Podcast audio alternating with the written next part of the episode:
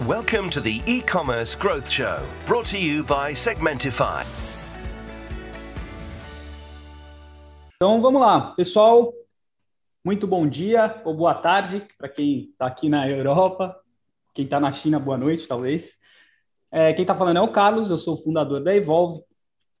E é, a gente tem mais um episódio hoje do e-commerce growth show e hoje com, com o grande Eduardo Terra, é, talvez, acho que a, a principal voz de é, especialista em varejo no Brasil. O Eduardo ele é presidente da, da Sociedade de Varejo e Consumo, conselheiro de empresas e palestrante. Então, Eduardo, de novo, mas antes de mais nada, muito obrigado pela oportunidade. É, eu sei que o tempo de todo mundo é valioso, mas só para te dar um pouco de contexto, isso aqui é um projeto global que a Evolve, minha empresa, toca, é, com eu estou fazendo isso na Holanda, Estados Unidos, então a gente vai atrás das, das referências do mercado em varejo local, entrevista, né, para entender o que está acontecendo, transformação digital, o que, que, que passa em cada país, né? E como eu te falei, o upside de participar disso aqui é que você vai entrar numa comunidade global, aí como conhece o Brian Solis, ele participou também, então tem o pessoal Sim. muito, muito, muito legal participando. É, cara, assim, olha, eu eu olhei sua experiência no LinkedIn, eu não sei nem por onde começar, né? Conselheiro de pelo menos 11 empresas, sócio da BTR Varese, embaixador da escola do Eicon, eu também ajudo Mariana aqui na Europa. É, então vamos começar pelo começo. Eu sempre tenho essa pergunta clássica, que é o, é o Big Picture, né? Quem que é o, o Eduardo, se puder falar um pouquinho da sua jornada e da sua paixão pelo varejo, como é que começa essa história. E aí a gente vai para a pancadaria, vai falar de transformação digital no Brasil em seguida. Tá. Bom, primeiro, obrigado pelo convite, parabéns aí pelo projeto. Eu costumo dizer que falar de varejo, de digital, é a minha paixão. Uhum. Conhecimento é feito para a gente poder compartilhar, né, melhorar as empresas, a vida das pessoas. Então, se a gente puder fazer isso um pouquinho aqui, cumprimos aí com o nosso papel. Né? Quem é o Eduardo, brevemente? Né? Eu estou há 25 anos, 26 agora, né? uh, trabalhando com varejo, com transformação digital. Uh, eu comecei de um jeito diferente. Né? Eu, já na faculdade, é, tive uma experiência emendada no mundo acadêmico, então eu falei que eu, que eu, comecei a estudar mais até do que eu deveria, então uh, da, da, minha graduação eu fiz rapidamente o um MBA, um mestrado e, e, e, trabalhei muito na época do que foi um programa de varejo na Universidade de São Paulo, chamado Provar. Estava, na época, o início dos programas de educação executiva no Brasil, os MBAs, e eu me tornei professor de uma parte deles. Uh, e comecei a trabalhar muito com educação executiva para varejo. Né? Então, trabalhava muito com pesquisas, uhum. mas sempre fui eu costumo dizer, um estranho no ninho, no mundo acadêmico, porque eu gostava do mundo acadêmico, mas gostava muito das empresas, né?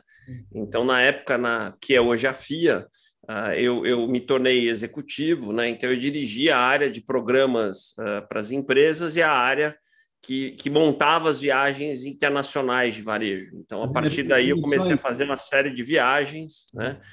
Uh, levando os, os alunos dos MBAs para Europa, Estados Unidos, enfim, uh, no que eram os módulos internacionais. Fiquei 15 anos né, uh, como professor de programas de pós-graduação e de MBA, uh, ah, fazia alguns projetos de consultoria na época e comecei na época também a atuar em alguns conselhos pequenos de administração e, e aí vai fazer acho que agora 10, eu resolvi mudar um pouquinho a minha carreira, né? Uhum. mantenho ainda de forma mais uh, controlada a minha atuação como professor, mas muito pequena, e me tornei aí um conselheiro mais full-time de administração, como você mencionou. Hoje eu estou em diversos conselhos, então, para citar alguns, o Grupo Boticário, que é uma empresa grande no Brasil, né? a maior empresa de franchising né? Uh, do Brasil. Estou é, na Pets, que é uma empresa líder no setor de, de varejo pet, que recentemente fez o IPO. Estou na, na, na Petróleo Ipiranga, né, que é o Grupo Ipiranga, que é, que é referência na, na área de distribuição de combustíveis. Estou na Extra Farma, que é uma rede de, de, de farma. Estou na AgroGalaxy, que é líder na área do que a gente chama de varejo agropecuário. Uh, enfim, estou em, em, outras aí, estou citando só algumas, e, e fui uh, me tornando um conselheiro uh, de, de, administração profissional. Uh, também me, me, tornei presidente da Sociedade Brasileira de Varejo de Consumo já há seis anos, que é uma associação aí sem fins lucrativos, formada por grandes varejistas, onde a gente faz os principais estudos técnicos do varejo brasileiro, destaque para o ranking das 300 empresas, as 300 maiores empresas do Brasil. Continuo atuando como professor, sou professor do, do, do, do da USP, do MBA da USP de varejo, né, uh, digital. Uh, sou embaixador da Acon agora há um ano no Brasil, né? Uh, e invisto em, em, retail techs, tenho uma série de investimentos aí também na área e sou e é isso, faço bastante palestra ainda agora de forma digital. Então esse é o Eduardo uh, de forma redu, de forma breve e resumida. Aí. Super legal, obrigado, cara. Antes da gente falar de, de Brasil, de transformação digital no Brasil, eu queria já fazer uma. É, não é tão comum, mas já que você tem essa, essa pegada muito forte aí, é, como conselheiro, o que, que você está vendo como conselheiro? Primeiro, assim, o papel do conselheiro, você fica muito, eu imagino, vou falar e você, você me corrija. Você, você, você, traz muito esses insights de digital, o que está acontecendo, essas provocações, né? E como é que você vê hoje uh, a, as empresas, cara? É, quando, é, quando você traz os insights, os caras estão preocupados? Como é que você vê o, o, o, o varejista no Brasil hoje? É, acho que eu queria começar a nossa entrevista com essa talvez com, com big picture dos, dos varejistas, a, a, tua percepção. Você não precisa entrar em, em detalhes, mas o que, que, que, você vê? Isso é uma ótima pergunta, porque vamos, vamos imaginar o seguinte, né? Aí a gente tem que pegar o pré-pandemia e o pós-pandemia, só a título didático da gente colocar um, uma análise temporal, né? Pré-pandemia, vamos colocar dois, dois anos de hoje, a gente tinha as empresas nativas digitais, né, aquelas empresas que nasceram já com DNA digital, que essas natura, naturalmente vinham acelerando o seu processo de crescimento digital, que sempre acreditaram no digital, né? E algumas poucas, né, para citar um exemplo que já se tornou até global, já que existe um estudo de caso publicado em Harvard sobre ela, que é o Magalu, Magazine Luiza no Brasil, né, que acreditavam que a transformação digital, aquele processo de uma empresa que nasceu analógica, cresceu analógica nos moldes tradicionais de varejo, mas que entendia que a digitalização era uma jornada importante de geração de valor, poderia ser possível. Mas até nesse período que eu estou te falando de dois anos atrás, a gente enchia duas mãos no Brasil, no máximo, de empresas que tinham de fato essa crença, que tinham um roadmap, que tinham investimento verdadeiro para fazer isso. Isso dois anos antes. O que, que a pandemia trouxe? Né? É, uma crença é, diferente sobre tudo isso. Né? A, digitalização no Brasil, eu acho que até no mundo, né? na última NRF, que é o maior evento de varejo do mundo, que foi um evento digital, isso foi claramente debatido. É, muitos anos aconteceram em poucos meses. Né? Então, essas duas mãos viraram centenas de empresas que perceberam que transformação digital não era uma opção, não era um projeto futuro, era uma realidade. Aí que eu posso te dizer que a foto hoje é muito diferente da foto de dois anos atrás. Então, que eram 10 empresas com roadmap, consciência, eh, investimento para transformação digital, hoje são centenas. Né? Isso saiu, inclusive, do foco das grandes, médias e pequenas das grandes, hoje a gente desceu isso para as médias e pequenas. Hoje é muito difícil você pegar uma empresa de varejo que não tenha consciência, investimento e roadmap para se digitalizar, né? É, em todos os âmbitos, seja em buscar uh, investimentos nos canais digitais como e-commerce, seja buscar uh, mais estrutura de tecnologia, seja em fazer um processo de mindset digital dos seus colaboradores. Aí a gente pode discutir um pouquinho o que, que é transformação digital, né? Que eu costumo dizer que transformação digital não é só o e-commerce. Uhum. Exatamente, que era a minha próxima pergunta. Eu queria, primeiro, que a gente escuta falar tanto, né? O que, que é transformação digital, se você conseguir definir isso, e depois eu acho que são tantas é, variáveis, né? Começa por onde? CRM, é, fulfillment. Eu, é, né? Acho que é, depois falar um pouquinho e um pouquinho mais a fundo do que, que você vê de fato na transformação digital do varejo. Transformação digital, né? É, é uma jornada uh, para se a gente for falar dela para valer, é uma jornada sistêmica que envolve quase todas as áreas de um negócio. Né? É, eu costumo dizer que ela precisa começar com duas etapas que são complexas, mas que se você não fizer, as outras não acontecem, que é mudança de cultura, tá? Então, número um, e revisão de estrutura organizacional e modelos de gestão, número dois, né? Se você não fizer essas duas, que é mudar a cultura e revisar sua estrutura e sua forma de trabalhar, as outras elas terminam na quarta página. Então, deixa eu, deixa eu explicar um pouquinho melhor isso. Então, as empresas acham que transformação digital é vamos trabalhar com mais dados, né? Uhum. Vamos trabalhar a omnicanalidade. Né? Vamos pegar esses dois exemplos e vamos digitalizar a comunicação com o cliente e deixar elas mais personalizadas. Vamos pegar esses três exemplos, que são exemplos mais claros e objetivos. Mas se você não fizer, então, ó, omnicanalidade, personalização e digitalização da oferta, né? E, e, e, trabalhar com mais dados. Se você não fizer aqueles dois anteriores que eu coloquei, que é trabalhar um mindset cultural né, na empresa, revisar a estrutura organizacional e o jeito de trabalhar, esses três exemplos que eu estou dando, eles não acontecem, né? eles viram iniciativas táticas. Então, uma empresa orientada para dados que não passa por uma mudança de revisão cultural, você cria dados, investe em tecnologia, começa a gerar dados que viram informação que não vão virar decisão que as pessoas vão continuar naquele processo decisório baseado mais em opinião do que em dados. Aí você vai lá e digitaliza a comunicação baseada em personalização, mas a sua oferta vai continuar sendo decidida por um comercial analógico que acredita que a melhor oferta é a que ele acredita e não a que os dados vão gerar. A omnicanalidade é a mesma coisa, né? A omnicanalidade para funcionar existe um processo de conscientização gigantesco dos times de loja, né? Uh, existe um desafio de execução de quem está na ponta. Se você não trabalhar cultura, mudança de processo, etc., não acontece. Então, é, é um quebra-cabeça que não é simples. Né? Além disso, tudo que eu coloquei, e aí a gente pode dar vários exemplos disso no Brasil, tem uma mudança que a parte nada sexy, tá? nada uh, gostosa de fazer, que é a mudança de infraestrutura de tecnologia. Né? E aqui eu gosto de usar analogias para todo mundo entender. É, as empresas tradicionais, analógicas, elas vêm de estruturas ou de infraestruturas de tecnologia né, uh, mais arcaicas, normalmente monolíticas, uh, com pouco potencial de integração. E aí, quando você começa a transformação digital, você começa a ver uma série de aplicações né, que acelerariam a sua digitalização. Aplicações de CRM, de e-commerce, uma startup que pode ser bacana de você se conectar. Ah, quando você começa a olhar isso, e, e, é legal ver a ponta, né? Pô, tem uma empresa aqui bacana, se a gente se conectar a ela, vai funcionar.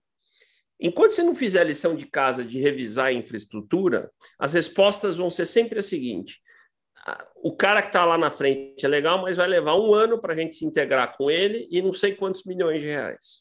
Uhum. Né? Porque a gente é complexo em termos de integração.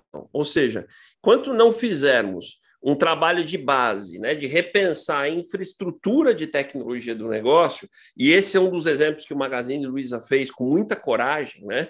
Sair de uma estrutura pesada, monolítica, para uma estrutura baseada em microserviços, leve, aonde qualquer coisa você integra em poucas semanas com baixo investimento e aí você sai voando. Então imagina quem está nos ouvindo, Carlos, que imagina que uh, oportunidades aparecem para todos, tá? De aplicações, de soluções. Parece uma coisa para você, na tua empresa leva poucas semanas e pouco, pouco dinheiro para integrar. No teu concorrente que ainda não fez a lição de casa, leva um ano e muito dinheiro para integrar. Então tá, tá clara a diferença.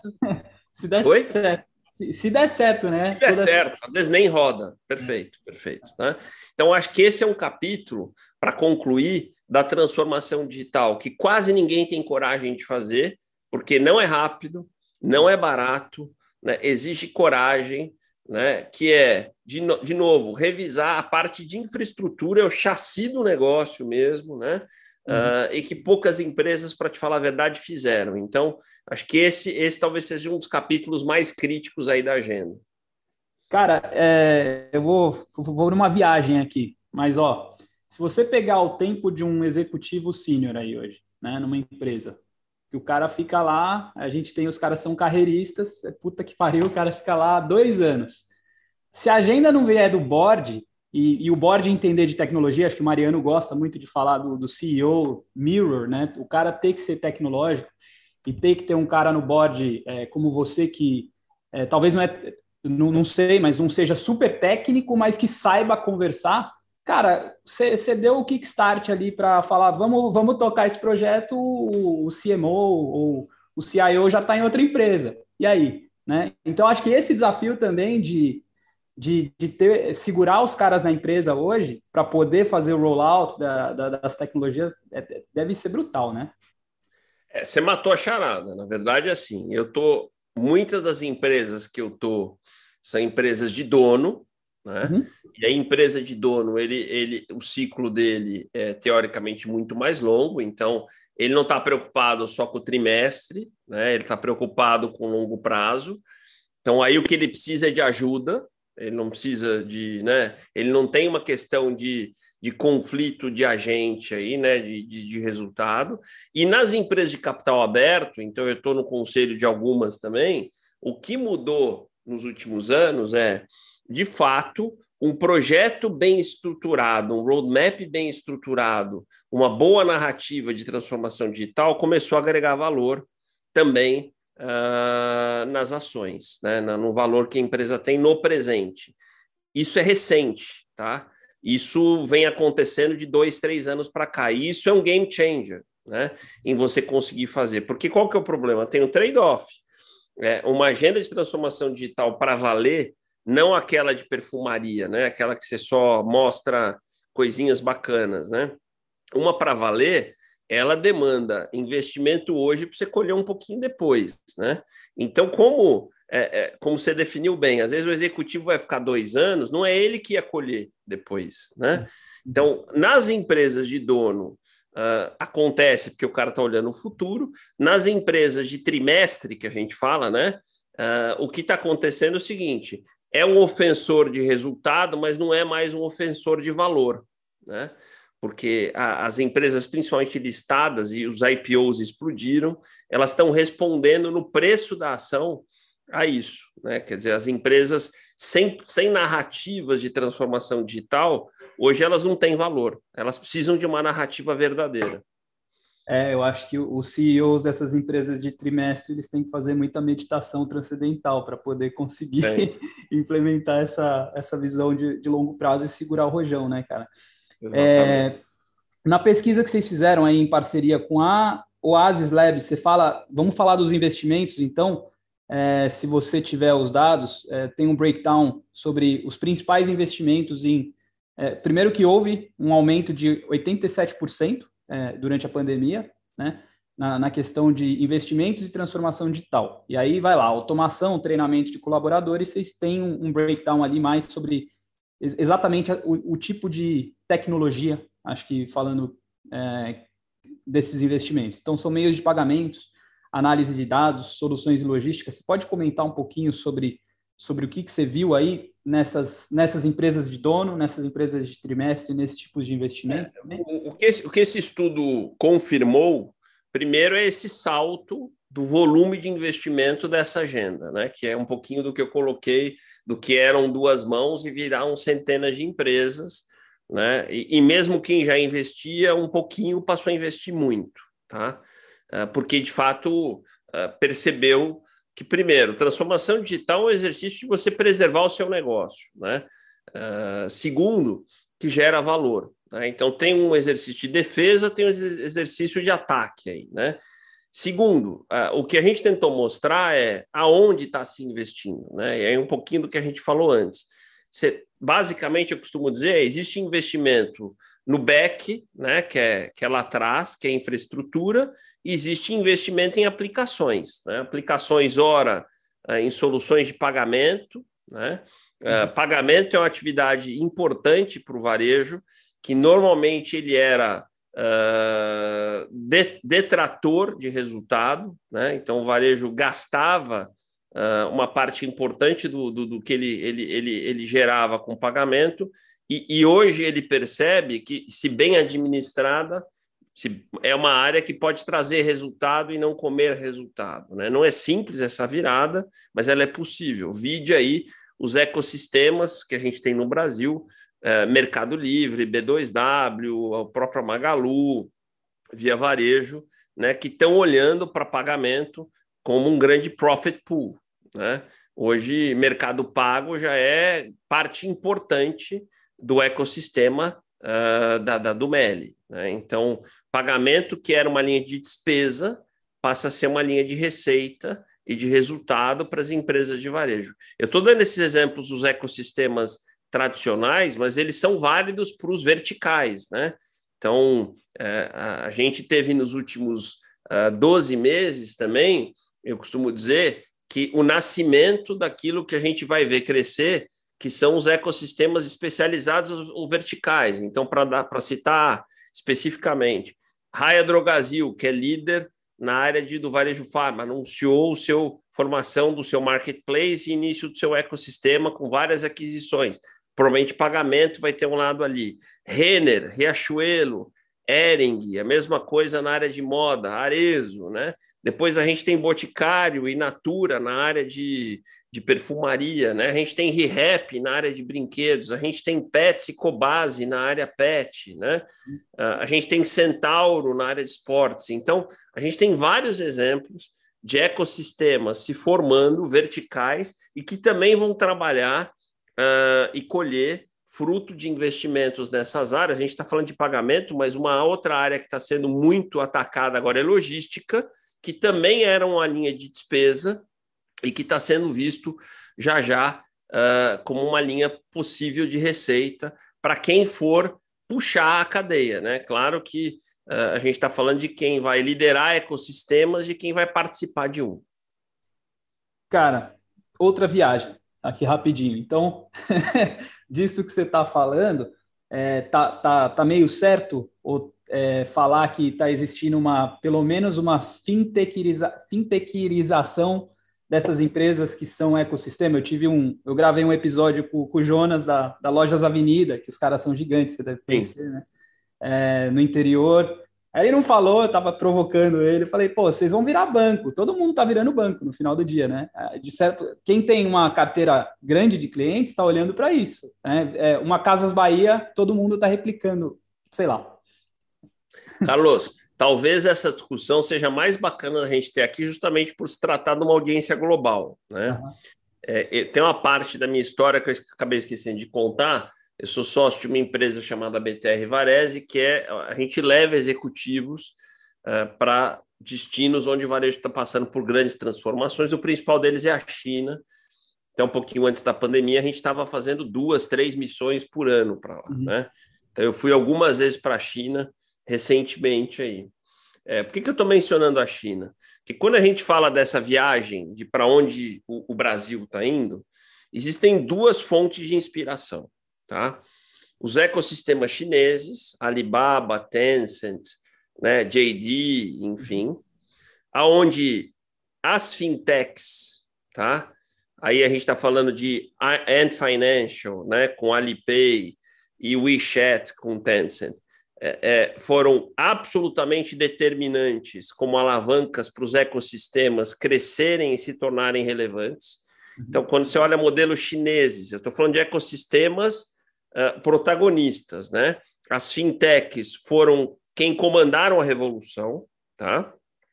Só que quando eu vou para os Estados Unidos, né, onde a Amazon, né, eBay, né, são referências, a gente tem uh, uma situação um pouquinho diferente.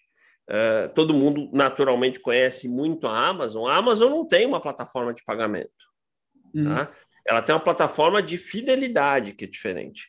A grande aposta, e não, foi, não dá para dizer nem aposta, a, a, a grande estratégia da Amazon de ter um ecossistema consistente, onde ela engaja consumidores, né?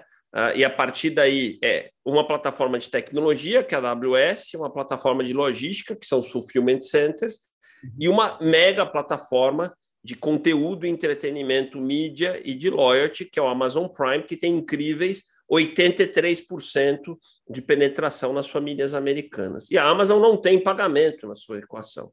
O eBay tem, né, através do PayPal, mas por um modelo diferente, que também não cresceu na proporção que a gente podia imaginar. Né? O que eu quero te dizer é: seremos mais China ou mais Estados Unidos no Brasil? Né? Hum.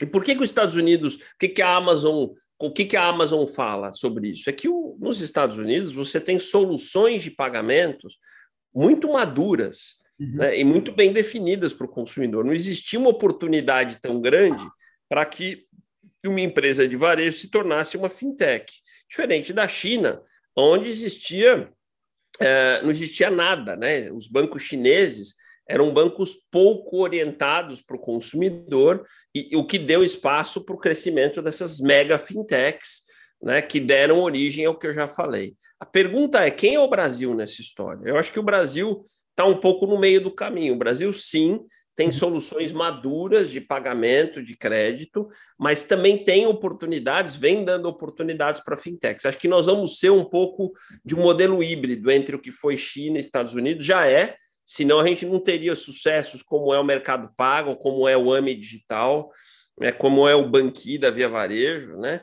Então, a, o nosso modelo vai ser uma terceira via de modelos de ecossistemas. Então, sim, teremos uma fintechização, né? Mas de um modelo que não é nem o chinês nem o americano. Super legal. Cara, é, é incrível essa conversa. E assim, você, teve, você tem os seus vídeos ali da, das tendências, né? Vamos falar um pouquinho disso e, e, tem uma galera aqui que trabalha com varejo. Eu queria que eles participassem, fizessem umas perguntas. Pessoal, tem uma oportunidade de ouro hoje. Mas vamos lá, vamos falar dos vídeos e, e, e aí a gente abre para pergunta e resposta. Você, você, bom, beleza. Então você vamos fala lá. ali Quer da... que eu fale? Beleza, é, vamos lá. É, tem, tem, as tendências, né? A primeira é a isso. aceleração então, digital. Você isso. lembra de todos os números? Claro, claro, claro, claro. Então, é, é primeiro convidar todo mundo aí a seguir. Eu tenho um canal no YouTube, tenho um podcast que é o Retail On Air, né? E, e eu tento colocar sempre esse conteúdo atualizado lá. O que eu tenho agora, que é a minha série mais recente do canal, é uh, um trabalho que eu fiz de pegar o que foi a NRF, a NRF, que é o maior evento de varejo do mundo, né, e tentar aterrissar ela para seis insights né, uh, do que eu entendo pautam uh, o, o, varejo de 2021. Né? o primeiro insight, ele fala justamente do que a gente começou a falar aqui, que é esse processo de aceleração digital que o varejo mundial está passando, de muitos anos estarem acontecendo em poucos meses. Né? Quer dizer, provavelmente nós estamos vendo agora, por conta da pandemia, um varejo que só aconteceria em 2026, 27. Tá? Acho que esse é o primeiro ponto. Tá? Uh, o segundo insight fala de Customer Journey Changes. O que, que é isso? Né? Mudanças profundas da jornada de compra do consumidor. Né? Uh, isso é super importante.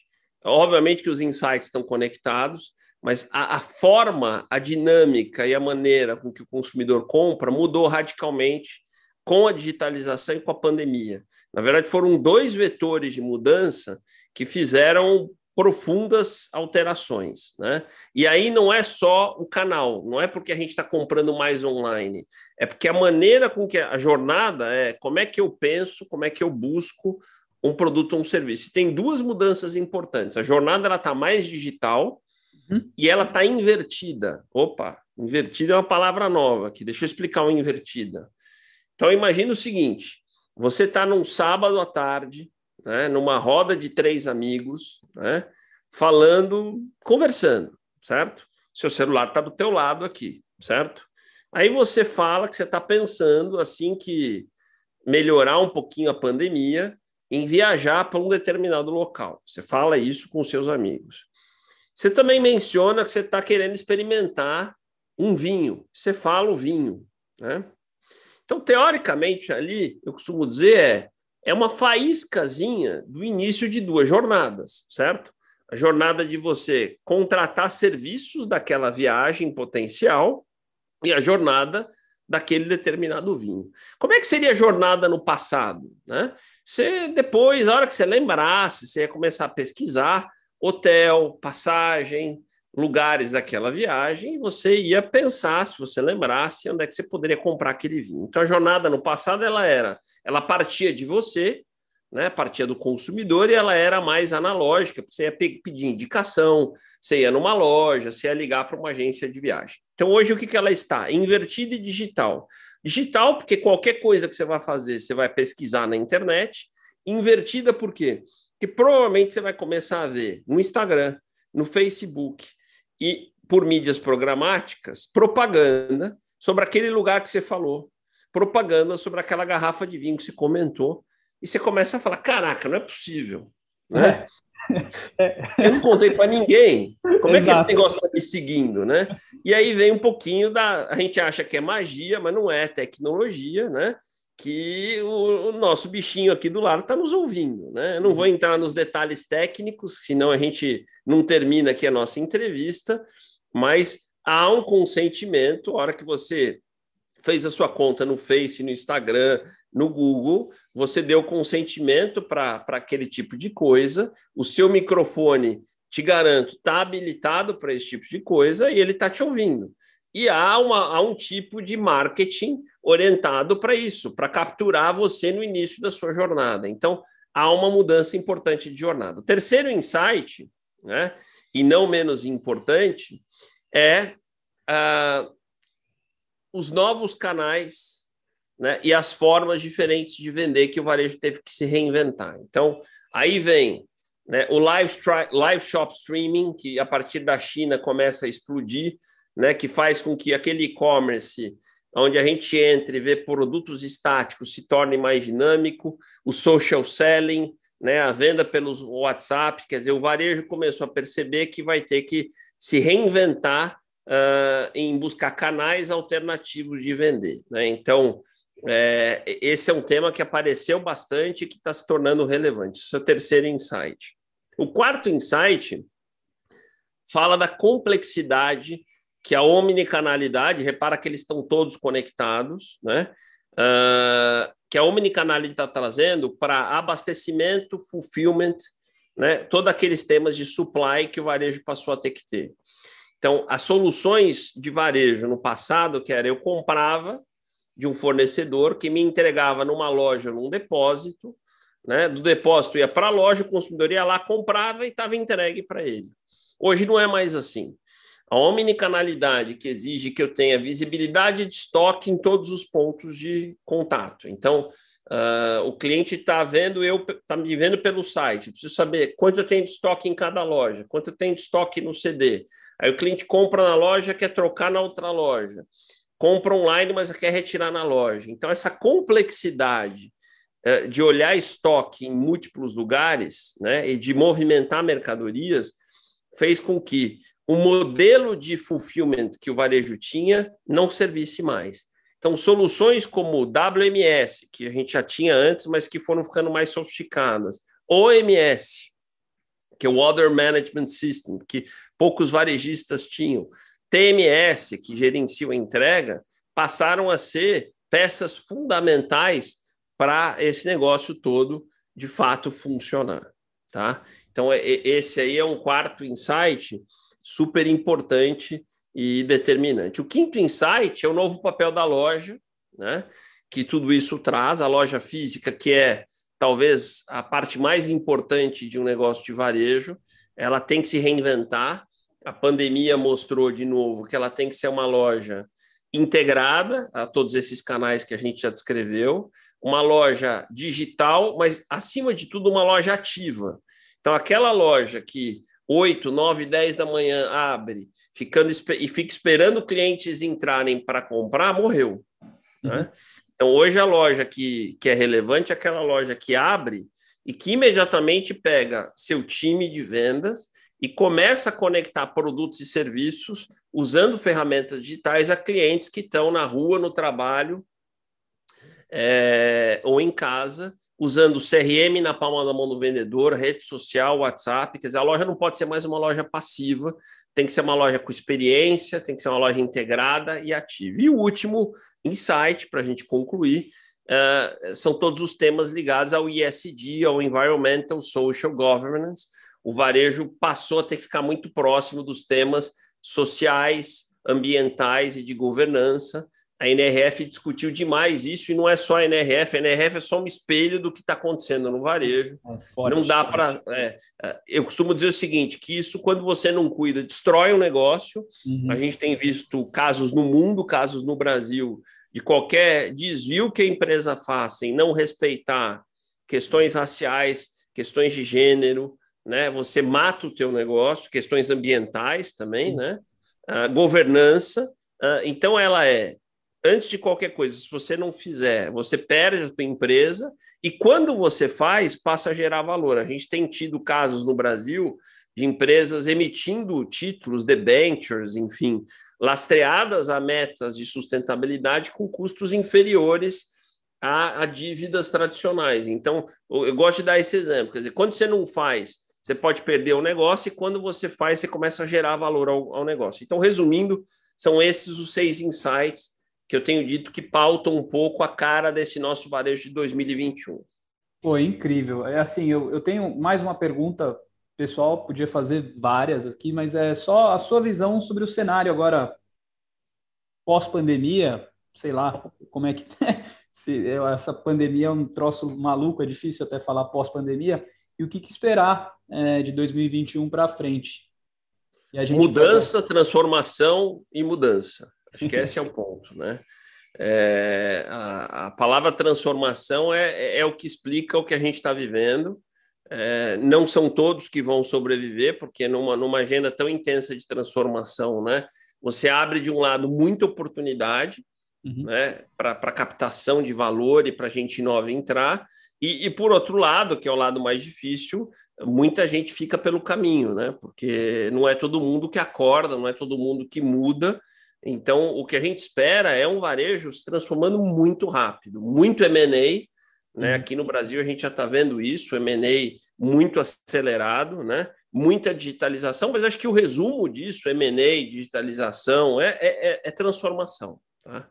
Perfeito. É, é acho que só para dar o, o eu, eu, eu sou mais da, eu sou da área de conteúdo marketing e a gente vê é, são, são transformações que, cara, é, elas vêm de uma, às vezes, para um, um pessoal mais sênior, né? É, é, é, meio invisível, né? Então, por exemplo, o, o, o, Spotify foi lá e comprou os direitos do Joe Rogan por 100 milhões Isso. de dólares. Né? Sem dúvida. Aí você vê o Magazine Luiza, Magalu comprando o Jovem Nerd. É. Aí você vê o HubSpot comprando o The Hustle que são plataformas de conteúdo. E aí os caras, você fala isso para os caras, os caras entendem, né? Que é, é, uma, é um negócio que vem tipo upside down ou vem do lado, né? Esses movimentos. Só que esses caras eles controlam o que, que é a atenção, né? Das pessoas. Eles, eles entendem como controlar a atenção. Empresas de conteúdo entendem como controlar a atenção. Às vezes nem monetizavam tanto, mas tem uma relação boa com o cliente e esses caras estão sendo adquiridos. E, Carlos, então, para é... mim, essa, essa é a próxima onda no Brasil, que já começou esse ano. É, uhum. As empresas vão precisar entender de que maneira eu mantenho a minha audiência proprietária.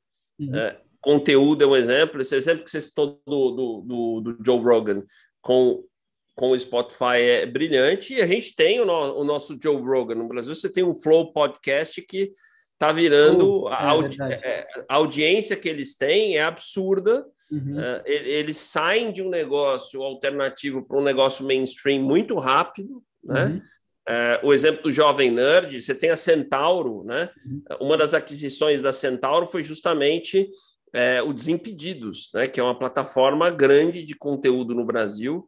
Então, o movimento das empresas no Brasil, desses ecossistemas, sejam gerais, sejam especializados na direção do conteúdo, é interessante que isso começou faz menos de um ano, tá? Você não vai, não, você não vai achar nenhuma aquisição, nenhum investimento na direção de mídia, de conteúdo, com menos de um ano, mas é o que você colocou. O caminho agora é esse. Super. Pessoal, é, eu vou abrir para pergunta e resposta. Assim, para os tímidos, vocês podem também colocar no chat. Eu gostaria que vocês, vocês aparecessem aí, mas tudo bem. Ó, tem uma primeira pergunta aqui que é do Eduardo. Ele trabalha no mercado têxtil, né, Eduardo? Pode fazer um joia aí. Isso. E ele está fazendo uma pergunta assim: é, Boa tarde, gostaria de obter, ou bom dia, sei, acho que é 10 e pouco aí. Gostaria de obter uma dica para uma startup para iniciar no mercado de luxo, criando uma marca sem herança e passado. Qual o ponto forte que poderia ser utilizado para compensar essa fraqueza? Perfeito. É. Pra, Eduardo, hoje o começo, né, principalmente para quem é, é, é, nicho, tem que ser diferenciação. Tá? A uhum. proposta de valor tem que trazer alguma coisa diferente. Né? É, tem algumas hipóteses para os possíveis de diferenciação. Diferenciação pode estar, nesse caso, na curadoria, né? Curadoria pode ser um, uma alavanca importante e tem muita gente crescendo em, em moda, em luxo, por curadoria, e aí precisa ter a competência da curadoria embarcada no negócio, nem sempre isso é fácil, né? Segunda, pode ser na tecnologia, né? Então, por exemplo, uh, na China, teve muita coisa que cresceu nessa área do luxo, justamente pelo live shop streaming, que para mim, uh, só para explicar melhor para todo mundo, para mim, o que, que o live shop streaming tem de diferente, né? Uh, se a gente for pensar, a nossa experiência de compra com e-commerce, ela é fria, né? Você vai lá, tem um produto estático que você escolhe e tal. O live shop streaming é a combinação de você trazer o calor das pessoas, né? Uh, demonstrando, falando, experimentando produtos com a facilidade. E, e, assim, no Brasil a gente não tem live shop streaming para valer ainda, tá?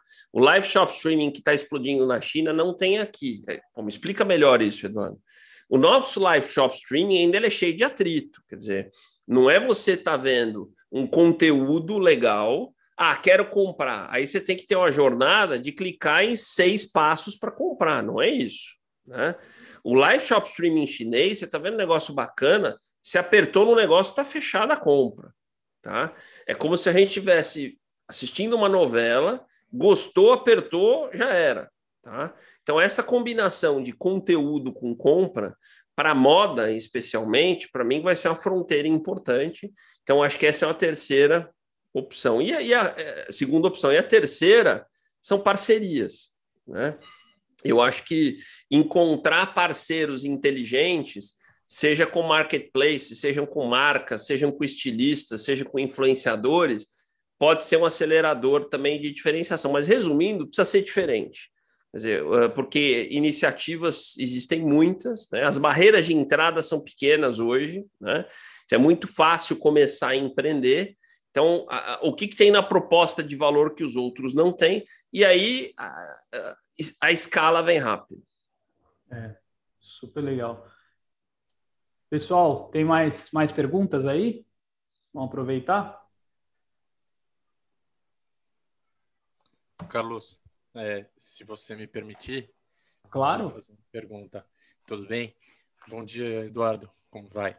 Oi, Guilherme. É, Eduardo, eh, tenho uma curiosidade. Uh, considerando a sua vivência aí em diversas, eh, em, em, diversas empresas, né, principalmente uh, essas companhias abertas, uh, na qualidade de, de, conselheiro, principalmente, como, e, e, e, pegando um gancho naquilo que você falou da dificuldade eh, de um, ou do, da necessidade de um processo de aculturamento por parte uh, do, dos colaboradores, mas obviamente passando pelos administradores da, das companhias, como é que você é, tem visto uh, a, a, vamos dizer, uma eventual resistência ou, ou receptividade em relação aos desafios regulatórios? E aí pegando tanto a questão de ASD, mas também uh, nesse processo de, de, proteção de dados, que, que eu acho que vai muito, uh, talvez, na, de certo modo, na contramão uh, da, da, da, evolução, né, do desenvolvimento do, do e-commerce. Tá, perfeito. É, eu acho que a pauta do ISD ela atrapalha menos, tá? É, a partir da transformação digital, né? É, é, ela, ela anda em paralelo, mas eu não vejo ela como ofensora. A, a LGPD, que é a Lei Geral de Proteção de Dados, sim, ela, ela tem que entrar junto, os projetos têm que ser sempre é, LGPD é, inclusive, então, muito do, das iniciativas de, de loyalty, de trabalhar com dados, de, né, eles tiveram que ser ajustados, trabalhados para isso, mas o que eu posso dizer é que muitos foram acelerados, né, porque como você tinha que entrar em conformidade com a LGPD por uma questão regulatória, isso acabou andando.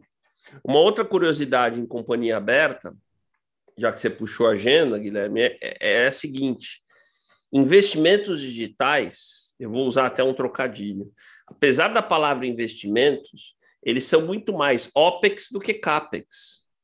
Tá? Então vamos fazer aqui uma analogia com investimentos em varejo. Pega um negócio que está acostumado a abrir X lojas por ano, tá? Uma companhia aberta. Loja sempre foi CAPEX, é investimento, uma companhia aberta é CAPEX, enfim, né? Sei lá, terreno, obra, tijolo, né? Quando você fala no digital, é pouco CAPEX, tá? quase tudo é, é OPEX, porque, por exemplo, você vai acelerar o e-commerce, é mídia, né, conteúdo, né? Claro que uma parte disso dá até para você caracterizar como investimento, como capex, né? Mas é, é, isso às vezes não tem sido. Eu, eu vou dar um outro exemplo. É, em alguns dos conselhos, eu criei até um, um, uma metodologia para explicar assim. É, eu tenho três casos que isso aconteceu. Imagina um varejista que para abrir uma loja ele estava acostumado a investir 20 milhões, tá? Aí ele começa a vender pelo e-commerce e o sonho fala assim: meu sonho é fazer o e-commerce ser uma loja, tá? Legal. Então, quanto vende a tua loja? A minha loja média vende 5 milhões de reais. Então, você quer dizer que o teu e-commerce precisa vender 5 milhões, tá bom. Um e-commerce para vender 5 milhões, no começo você investe pouco, você investe, sei lá, 2 milhões de reais. Então, você não vai investir os 20, certo? Só que o problema é o seguinte: a equação é diferente. Você investe dois, mas você vai sangrar durante um ano e meio, certo? Porque o e-commerce é muita mídia no começo, é muita aquisição de base, etc. Então, todo esse prejuízo de um ano e meio, ele precisa ser contabilizado não como custos excessivos, não como prejuízo, mas como parte daquele investimento dos 20 milhões que você não fez para ter a loja. Depois de um ano e meio, você vai ter uma loja que vai faturar 5 milhões que deu um ano e meio de prejuízo, que se você entender que aquilo é investimento, né, é, talvez seja menos do que os 20 milhões de uma loja física, né?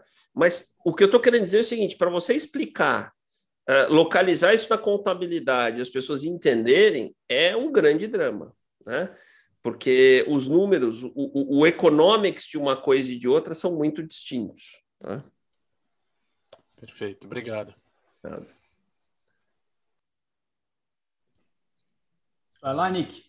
Oi, prazer, Eduardo. Obrigado. Uma conversa fascinante. Eu, eu tenho dois, dois vidas paralelos. Um, sou sócio fundador de Bacio de Latte, que foi um produto super perishable, começando pouco consumi, consumável digitalmente, e estamos migrando. Em paralelo, fez um outro projeto que é muito mais shelf stable, que é um projeto que se chama São Paulo Urban Distillery. Nós produzimos gin de altíssima qualidade na primeira distilleria urbana no centro de São Paulo. É, eu fascinei com o teu comentário do live shops, não existe ainda em Brasil. É queria um insight seu, se força era um sócio de um pequeno produtor de um gin muito bom, com uma marca muito bem feita, que nasceu exatamente no lockdown, Aí toda a experiência do speakeasy era praticamente off-limits, ou toda a experiência de aprender mais sobre gin, visitar a destilaria também não pode nascer. Toda a burocracia brasileira demorou um ano para conseguir mapa, licença, funcionamento, etc. Já temos tudo. E começamos um online store uh, um mês atrás, com uma empresa tecnológica que no fim faz parte de Magalu aí a parte online funciona. Só que agora nós queremos fazer o salto para a possibilidade de empresas que faz a estocagem, que faz o dispatch, que realmente simplifica last mile e tem preços acessíveis. Porque se faz em uma escala muito pequena, é todo caro. Ah, caixa produzido em centenas, absurdamente caro. Ah, você faz dispatch, poucos pacotes, absurdamente caro, e no fim o conta não fecha. E nós, na realidade, queremos aproveitar das eficiências de grandes, sendo um pequeno, sendo um pouco mais inteligente. O que você acha? Perfeito. Não, prazer, Nick. É, prazer. É, bela história isso. É, eu, os dois projetos também são fascinantes aí. É, Depois te paga a consulta em GIM. Que bom, que bom. Adoro GIM. E pelo que você está descrevendo, me parece incrível. É, o, o que você está descrevendo é e, e, faz todo sentido. Que você quer uma solução de full commerce, não de e-commerce, né? Isso. É, o, o, full commerce é o teu negócio é fazer é, é, é, ser uma marca de gin, um produtor de gin, não se preocupar com tudo que envolve, porque as pessoas às vezes não imaginam que operar um e-commerce não é só vender, né? Você tem um processo muito complexo de operar uma loja, todo o marketing de performance dessa loja, o saque, a entrega, o fulfillment, né? Quer dizer, é, isso é complexo. Existem empresas sim que fazem não só a plataforma, né, que é a venda, mas fazem todo esse processo de full commerce, tá? Depois, se você quiser, pega o meu contato, eu posso te indicar duas empresas que podem te ajudar nisso, tá? Ah, é, outra coisa que eu acho que para você faz muito sentido, que eu acho que você tocou, o live shop streaming, para a experiência que você quer passar, de tentar reproduzir a ideia de visitar uma destilaria, né? Tem muito storytelling nesse, nesse teu modelo, né? É, uma coisa é aqui uma garrafa de, de gin, né? É, é difícil você passar essa narrativa, essa história de uma maneira racional, né? Então, produtos que têm muito storytelling são aqueles são, são os melhores produtos para um live shop streaming, né? É, já existem várias empresas no Brasil com ideias de tentar fazer um live shop streaming piloto. Então, eu sugiro que você tente conversar com duas ou três, que o teu projeto é, é, é muito bacana, ele tem todas as condições de fazer um live shop streaming bem feito, que, que eu não tenho dúvida que, que, que uma live, né, bem divulgada, de live, o que, que é uma Você vai marcar numa sexta-feira, né, seis horas da tarde, uma live um live shop streaming no teu produto para uma comunidade e vai, e vai vender o gin ali. Aquilo fica, né? Quer dizer, como se você fizesse uma ação de venda com a história né, do seu gin para vender. E no teu caso, me parece que, inclu inclusive, aquilo, se você não fizer nada muito promocional, que seja perecível, você pode deixar aquilo guardado, deixa aquilo no YouTube, enfim. Então, acho que é um produto que tem a cara de live shop streaming. Tá? Perfeito. Muito bom. Depois te contata no LinkedIn. Tá bom, perfeito. Falamos.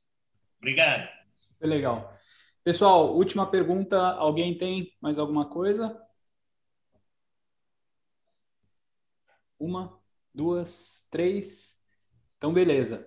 Bom, Eduardo, foi um prazer ter você. Queria te agradecer muito pela, pela oportunidade, pelo tempo, novamente. É, acho que por último é deixar seus contatos é, para quem quiser entrar em contato contigo aí, talvez colocar no chat, né? Se você quiser colocar o LinkedIn. É... Vou colocar aqui. Aqui é para o pessoal que está tá assistindo geral o pessoal que está aqui no, no. O pessoal que está no chat e depois, quando, quando eu divulgar, aí eu, aí eu faço, eu coloco no, no podcast tá. tudo direitinho.